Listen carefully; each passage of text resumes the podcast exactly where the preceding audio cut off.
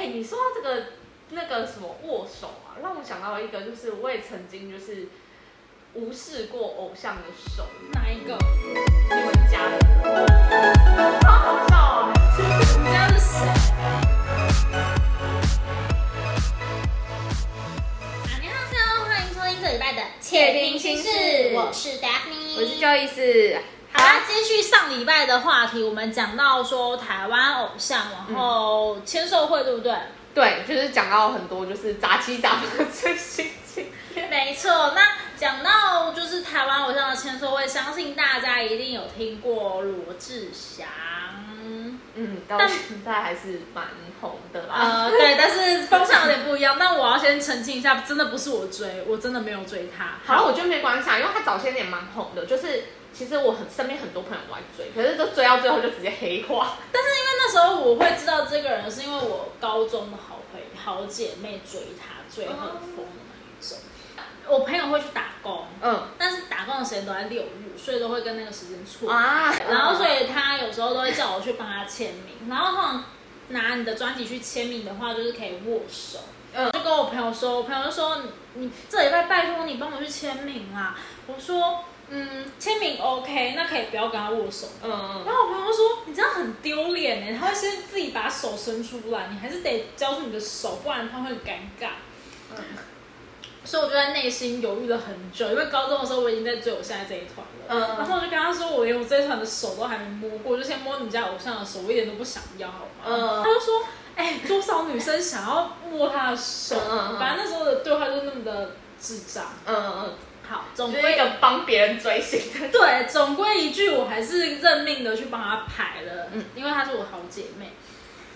然后上台的时候签名，我真的是完全面无表情。然后他刚刚伸出手要跟我握的那一刹那，我想说，哈，我真的不想摸你的手哎、你这很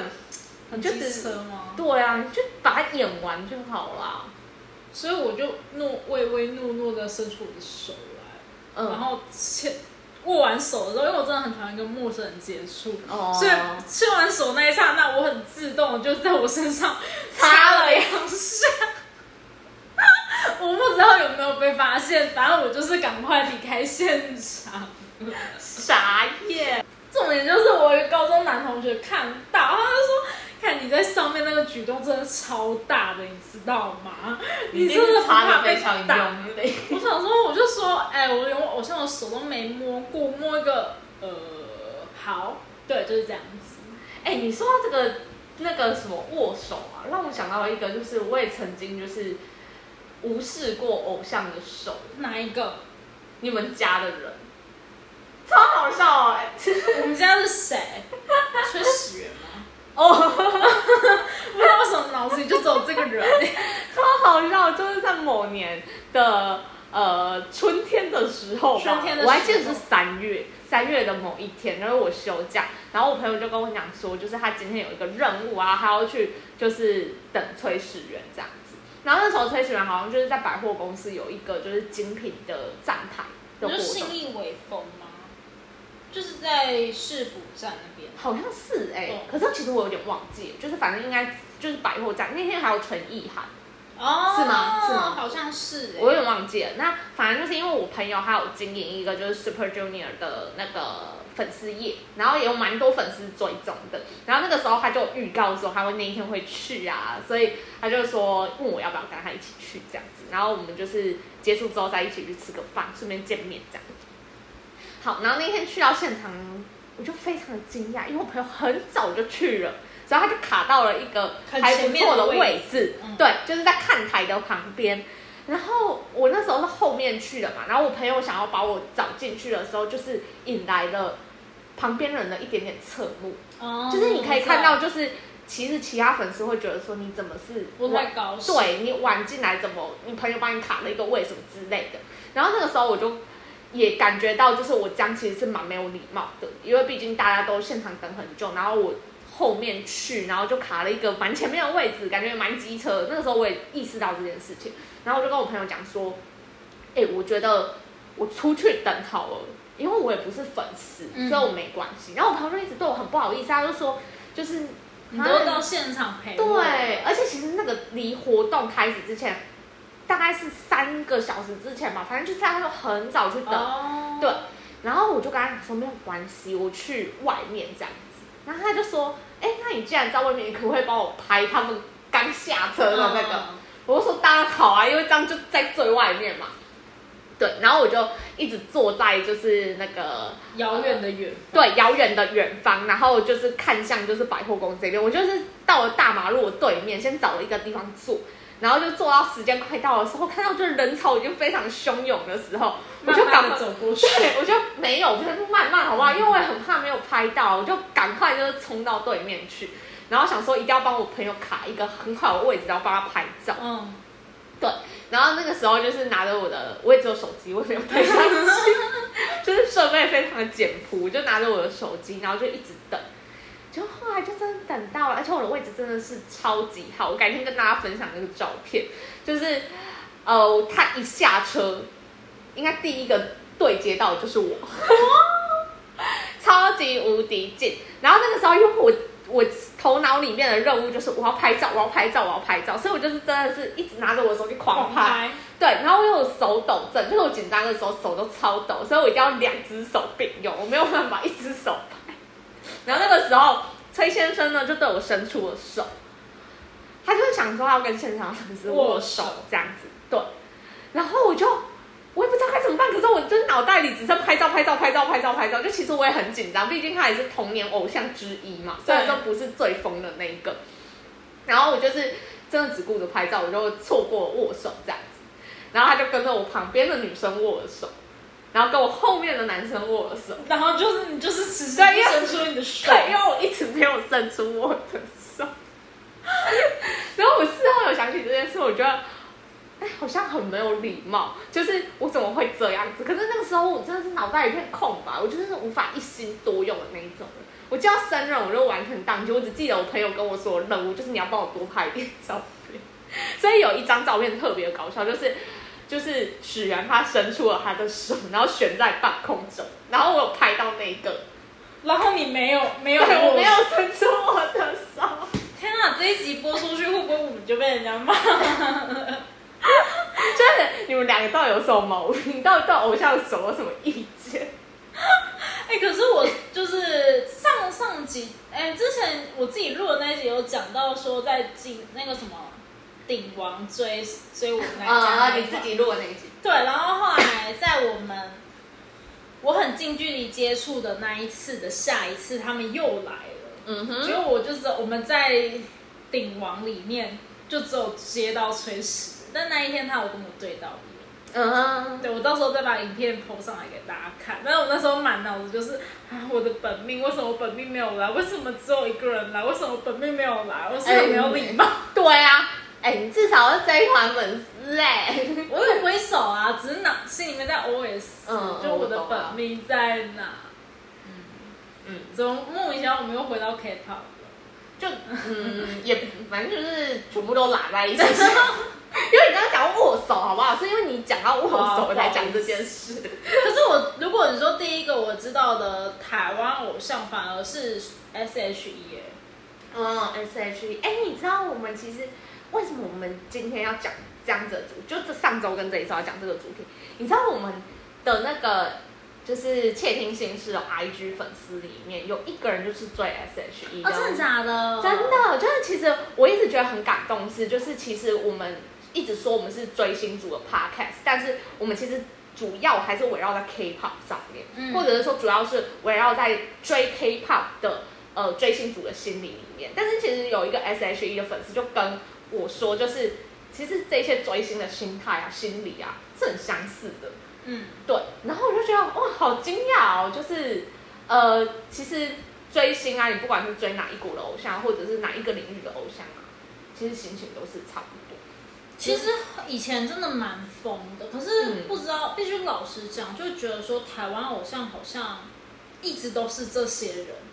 然后这些人就变成 top 了，就变得就是很有名的男歌手。哦我懂你然后就渐渐的觉得越来越有距离感那种感觉。我觉得这其实，嗯、也不能这么说。就是我觉得第一是我们当年那一些偶像明星非常的厉害，比如说周杰伦、蔡依林、S.H.E，他们那一个年代所出的歌手，真的是实力呀、各方面的表现都是在顶峰的。那再来就是，其实我我们分心去追 K-pop 或追 J-pop 之后，我们也很少在关注台湾的偶像了啦。所以我们其实也不太清楚说台湾现在的演艺圈的生态是怎么样。我觉的得确是。对，但是的确是这一些呃，以前我们还我以前很红的这些偶像，到现在都还非常红。对啊，到现在还非常你看蔡依林现在的演唱会还是都是秒杀，真的很厉害，真的抢不到票。真的是天王级的人物啊！啊，讲到 S.H.E，以前第一次知道他们的歌是我阿姨，她就是借我她买的那个专辑里面的 CD，、啊，然后那时候觉得哇，他们歌好好听哦。嗯嗯然后以前就是真的就是 CD 里面所有的歌都会扣进 MP 三里面，嗯然后一直嗯听，不会去分说哪一首不喜欢或哪一首喜欢，就觉得啊、好幸福哦。真的真的。哎，讲到 S.H.E 勾起了我一个回忆耶，就是就是小时候我，呃，学会唱的第一首，就是在 KTV，不是 KTV 啊，我在讲什么卡拉 OK，就家庭的那一种唱歌的那种点唱机。我学会唱的第一首歌是 S.H.E 的那个《热带雨林》。哦，想起来了。然后那个时候是我舅妈教我唱的，然后我舅妈就是其实已经就是生病过世，然后每次听到 S.H.E 的歌，就是还是会想到就是儿时就是假日也没有什么消遣，然后就是舅妈拿着那个开着那个点唱机，嗯然后就是都是点 S.H.E 的歌给你唱的那一种感觉，然后教你那个歌词是什么意思。哦，我觉得回忆满满呢。我我对他们最有印象的一首歌是《候鸟嗯，候鸟，》，然后嗯还有一首是我先在我先在那个电视上面看过那个，好像是我爱你的 MV 吧。这首我比较没有印象。然后后来我又我对这首 MV 就是非常非常的有感，嗯嗯嗯，就是是它真的会让你看到哭，它是有点故事性的一个 MV，、嗯然后你就会觉得看了觉得很难过哎。他在讲一个就是，嗯，好像是以前那个年代，可能在大陆，然后一对情侣互相喜欢，嗯可是男生要去打仗。还是干嘛要去远宿，嗯然后女生后来因为家里的关系跟另外一个男生结婚了，哦，有点就是时代悲剧的那种。对，但是那个男生后来过世了，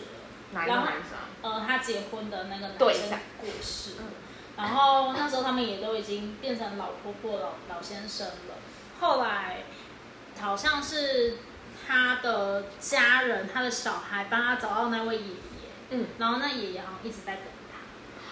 这也太感人了吧！所以那时候我看那个 MV 一开始看到哭，然后那那那首歌好像是我国小的时候，嗯就你对于感情这种东西还没有到非常了解，但是你就觉得说怎么可以这么的感人？嗯，这么的揪心。对，还蛮推荐给大家可以去网上面查看看的。以前真的是电视节目都会穿插那个 MV 对对，真的可能大家播个十，哎，应该有三十秒、一分钟吧。对，就是都会，就是有一种新歌快报感，然后然后他就会截录就是 MV 的几十秒，然后让大家看。而且你就要看什么三三立都会台，然后跟那个呃，八大好像八大综合台这两个才会有那个 MV，不然就是呃有好像有一台是专门就是轮播音乐的，然后它是会轮，Channel V 吗？Channel V 跟 MTV 好像是 MTV 会一直轮播，嗯对，Channel V 后来都是比较以国外对，然后国外的偶像或者是国外的那种选秀节目为主，对，其实真的是早期真的是台湾偶像覆盖率很高。就应该是说，大家的主轴啊，或者是主要的关注的对象，戏剧啊等等，都是以台湾的歌星或者是台湾的那个演艺人员为主。嗯对，但是后来就是可能跟大陆的戏剧崛崛起，然后韩国音乐日本日本呃日本嗯先的，因为我记得我国中的时候比较多是在追日本偶像，嗯嗯嗯嗯嗯，日本红极一时啊，那个时候超多人追斯的，对啊嗯什么什么阿拉西，嗯然后卡特卡特，嗯，嗯，真的，那也是很多歌都很好听。而且那时候是不是流星花园？所以那时候阿喜怎么就是知名度又怎么暴哎、增？你觉得《流星花园》真的是神剧吗？对啊，就是你看在台湾日本捧红的台湾，又捧红的韩国。真的，我觉得《流星花园》真的是神剧。其实最早期台湾是最早吧，对不对？台湾最早三，，菜，再来就是日本啊，嗯嗯嗯然后再来才是韩国嗯，。真的就是《流星花园》一推出，然后就会带起那个地方追星，然后还有一个时尚潮流的一个风潮对，，没错。非常的厉害。可是我那时候觉得我追日本其实心蛮累的欸。我有听说，听说日本的那个经纪公司，还有就是对于偶像还有粉丝经营这一块是比较疏离的，而且版权握得蛮紧的。嗯。所以像是之前你不会在网络上面查到很多艺人的东西，嗯，然后再来就是他们的 MV 流通性也不会那么高，不会像说什么，哎，我们改版就是韩国好了，改版里面就会有 DVD，DVD 就可以有 MV，哦他们不一定，他们是出单曲，然后单曲还会出什么初回普通版，嗯嗯嗯，对，初回呢卖完就没了，然后呢初回里面 可能会有 DVD，可能也没有 DVD，、嗯所以那一张那一支的 MV 就不见了，你就收集不到那一支 MV 了。那他可能也不会在电视上或者是一些平台上播出，对不对？它会，所以你要锁定好时间。它可能就是啊什么日韩，哎、我记得吴建衡之前主持的那个音乐节目，然嗯，后他就会在上面播，所以那时候变成说，如果这时候是呃，可能卡顿在主打某一首歌，然后我很喜欢那首歌的话，我就会适时的守在电视前面。去等那一首歌的嗯 MV，对真的好惨哦。嗯，而且我有听很多追日团的，就是我现在认识，就是认识比较多，就是追我们这一团的粉丝嘛，就是他像他们以前就是都很多都有追日本，然后他们就说等日本偶像真的等的好苦哦，因为嗯日本偶像根本就不可能来办演唱会，就是像杰尼斯好了，他是他们有很多团，什么像是阿拉西、卡特、News、黑 C Jump 那些的，可是他们可能一年只会有一团啦，哦，所以你光是等那一团，你还要确定是你喜欢喜欢的那那一一团，所以心会很累。嗯，对啊，而且在国外他们也不会住什么宿舍，就他们基本上都是各自就回家了，所以你也不可能说像，我觉得啦，没有像韩国的感觉感情这么的团结。我觉得是可能是经营的面向不一样吧，因为韩国它其实，嗯，其实讲一点点悲伤一点点，就是把偶像的整个人全身心跟他们的生活都已经包进去偶像形象的这一块。对对对对对，就是不光只是他们在台上或者是戏剧、音乐上面的演出，他们才是偶像这个身份哦。他们其实台下的一举一动、生活点点滴滴，包含他们在宿舍里面发生什么事，其实都好像是他们工作的一环。所以他们其实，我们粉丝会觉得说，随时都可以看到偶像的生活点滴。嗯，对对对，我们会觉得说，哦，好像随时随地都可以看到你很开心。但日本这样子做，可能就是想要让偶像就只有在台上是偶像吧。他们就真的上班下班，对上班下班不一样。他们就是偶像，就是哦，这是我的工作，我现在在上班，嗯嗯但下班就是下班。对。所以很多人追韩团就会觉得说，就是很喜欢韩团那种归属感啊。就是真的，你就会觉得说，哇，你完全，而且他们是真的很团体的那种感觉。嗯嗯，因为他们住在一起，练习生的时候也一起。对，可是我虽然也喜欢过日本偶像，可是我就会觉得，虽然我喜欢那一团，但他们没有那么的团结一心。嗯，当他们有人要散的时候，就会直接就是离开了那个团体，嗯往自己的事业去发展。嗯，可能对于他们之间的关系，就是同事，对，就是同事。同事，对，顶多就是可能有比较好的成员，就是比较好的同事。没错。而且啊，日本专辑真的好贵，真的哎、我觉得那本专辑真的很贵杂志，也很贵，杂志一本要两百多。然后你还没有加国际运费哦。重点是你还不知道你的偶像出现几页，然后他们每个月都会有杂志的拍摄，嗯嗯然后你每个月都要赌，就是赌说，哎，可能这本杂志你要你决定你要买这本杂志，这本杂志就已经两百多了，嗯，然后买回来之后发现，哎，就一页。对，只有一页，或者只有一点点，然后就觉得，看，早知道就选另外一本杂志。可是这也没有办法嘛，因为早期不像呃，就是现在，就是现在就是网络非常的通行，可能一本杂志出来，然后就有粉丝先去买，然后他就会把扫图放在 Twitter 上面，然后告诉你说，哦，其实这本杂志只有一点点三页哦，然后这本杂志 CP 值很高，可以买，也有十五页之类的，还有专访，对啊，对啊，而且他们什么都很贵，而且你知道买日本的 DVD 演唱会就是日版，你还要跨区才能看。我知道，就是区码二号哦，我记得很清楚，因为我为了这件事已经转两次了呢。对，这其实是没有办法用台湾的 DVD 的那个分区去观看，你到底买那块 DVD 要干嘛？买来供着吧，所以那时候就觉得追日本偶像追到自己心好累了，嗯，真心觉得心累。那你自己觉得，就是你呃追以前这么这么多的偶像，然后到后来追了 Super Junior 追了十几年，你觉得到底是什么样的原因让你就是可以追他们追那么久？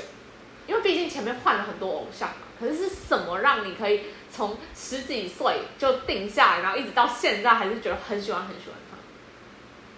嗯，他们的向心力吧。嗯，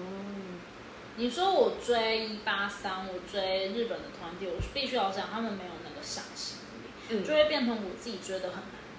嗯。就你我自己都在担心，就是你这个团体会不会成功，会不会长久，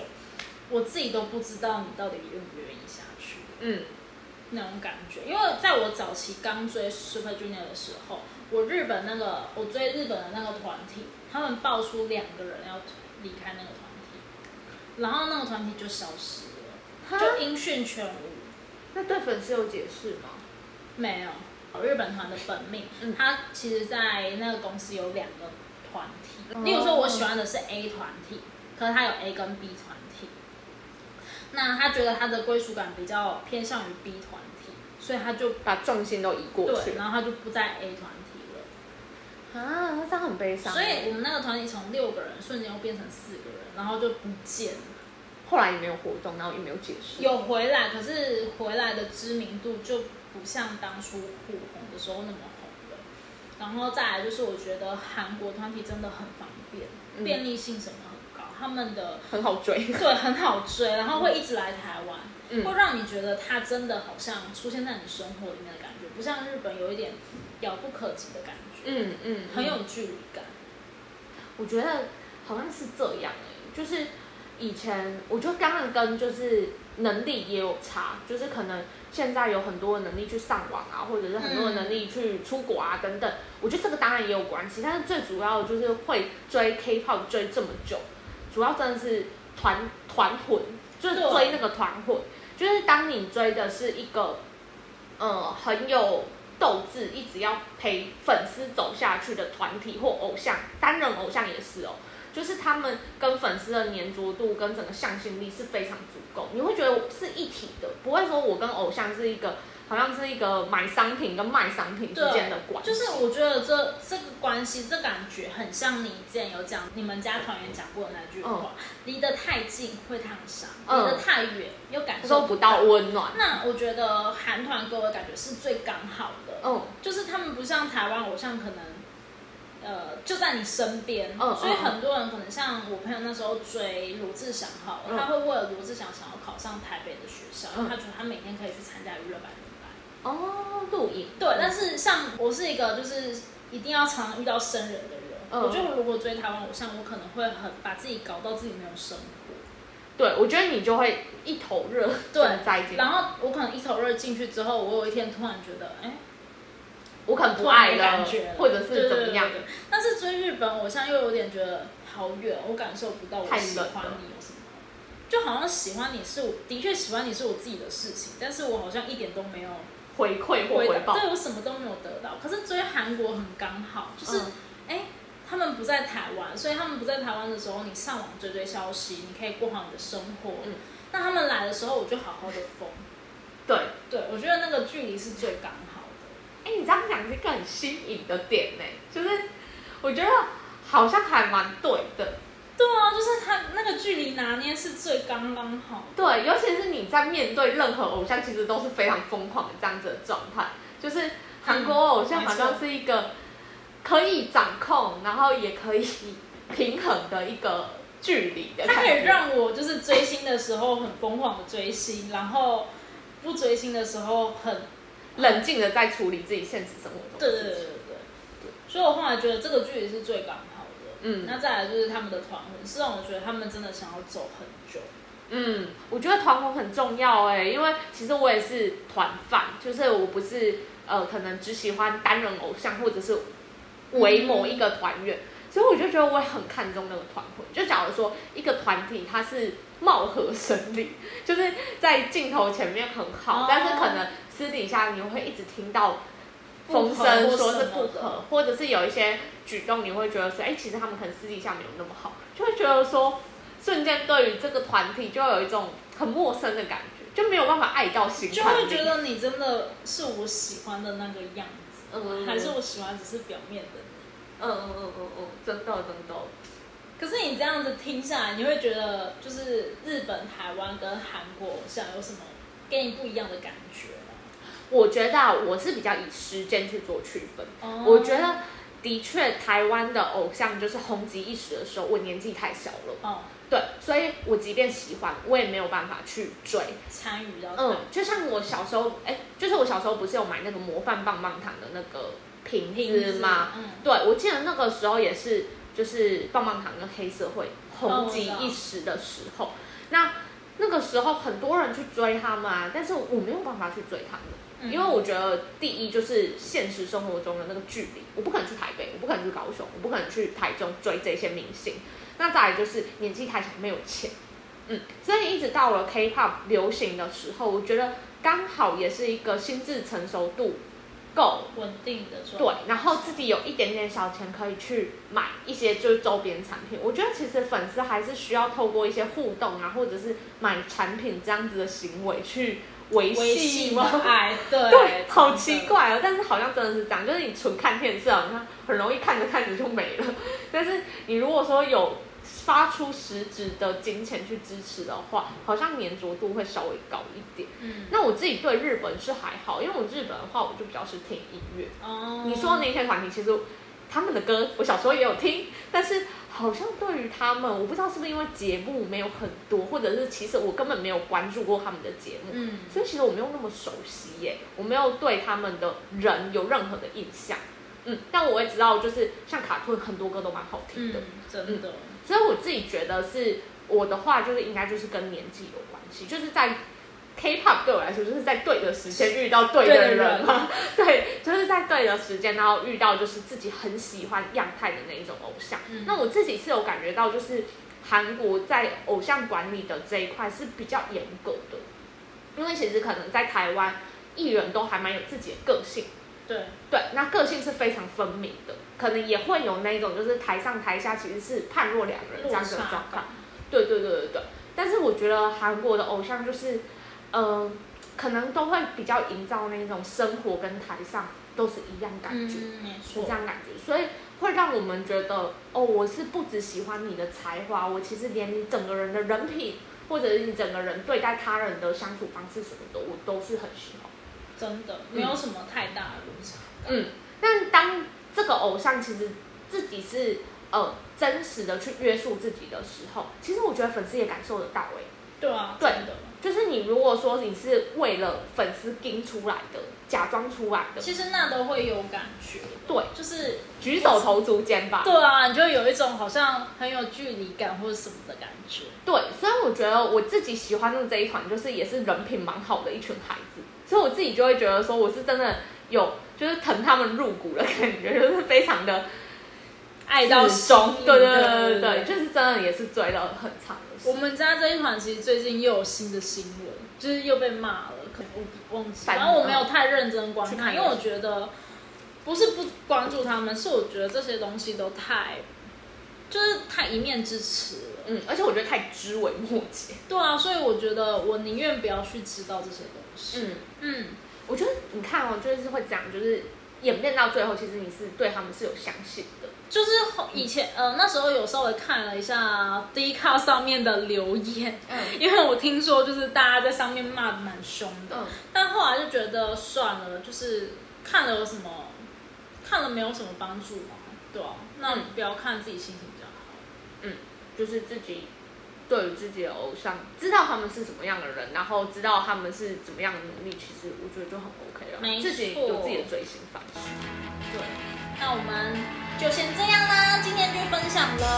哇，今天分享好多、对啊，台湾、日本、韩国的偶像。那如果你有追过，或是你有什么想法、经历的话，也欢迎跟我们说。嗯，欢迎小盒子或匿名跟我们说。那我们今天这一集就到这里结束喽，拜拜。拜拜。